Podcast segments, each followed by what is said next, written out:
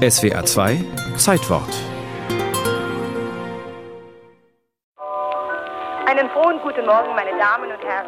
Wir heben jetzt gleich einmal den rechten Fuß etwas an.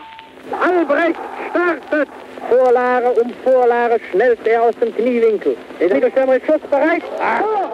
Rundfunk in der Weimarer Republik. Ein buntes Programm von der Frühgymnastik bis zur Fußballreportage, bis im Jahr 1933 eine andere Reportage folgte aus der Reichskanzlei. Adolf Hitler steht mit todernstem Gesicht am Fenster, ist eben aus seiner Arbeit herausgerissen eine inszenierte Reportage.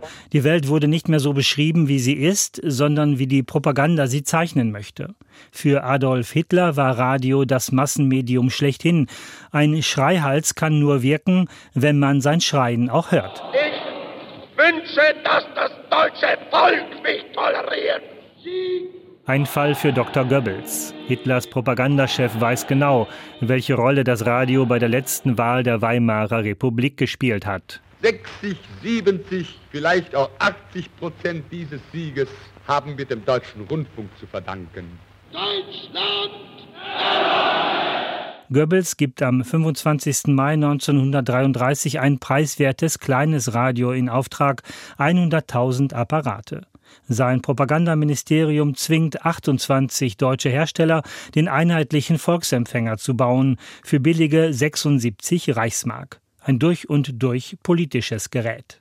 Heil Hitler, es war eben 5 Uhr. Der Volksempfänger ein hochkant gestellter brauner Kasten, etwas größer als ein Schuhkarton. Runde Ecken, braun.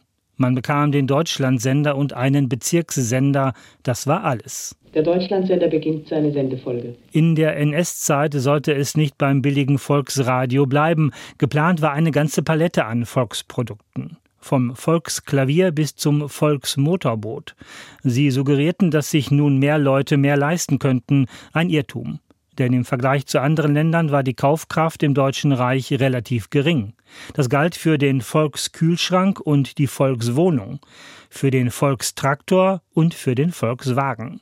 Statt zu den Kunden rollte der VW als sogenannter Kübelwagen an die Front. Bei Hitler kam Krieg vor Konsum. 0 Uhr und eine halbe Minute. Nachrichten des drahtlosen Dienstes. Nur der Volksempfänger war zahlenmäßig ein Erfolg, relativ. Andere Länder waren mit der Radioverbreitung weiter. Lediglich 40 Prozent der Neugeräte im Reich waren Volksempfänger. Alle anderen Käufer bevorzugten ein teures Großgerät, zum Beispiel von Firmen wie Siemens oder Blaupunkt. Denn mit den Großempfängern konnte man besser Auslandssender hören. Den Unterschied machte damals ein Flüsterwitz deutlich.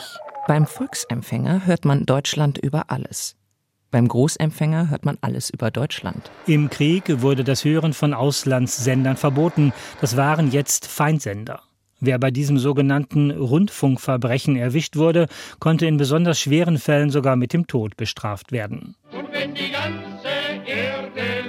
Nach Stalingrad hielt Goebbels die Deutschen am Volksempfänger noch zwei Jahre lang bei der Stange, mit einer Mischung aus Bombenstimmung und Durchhalteparolen dass wir dieses Gebiet niemals aufgeben werden und es verteidigen Der Volksempfänger blieb eine Waffe im Weltanschauungskampf bis zum Schluss.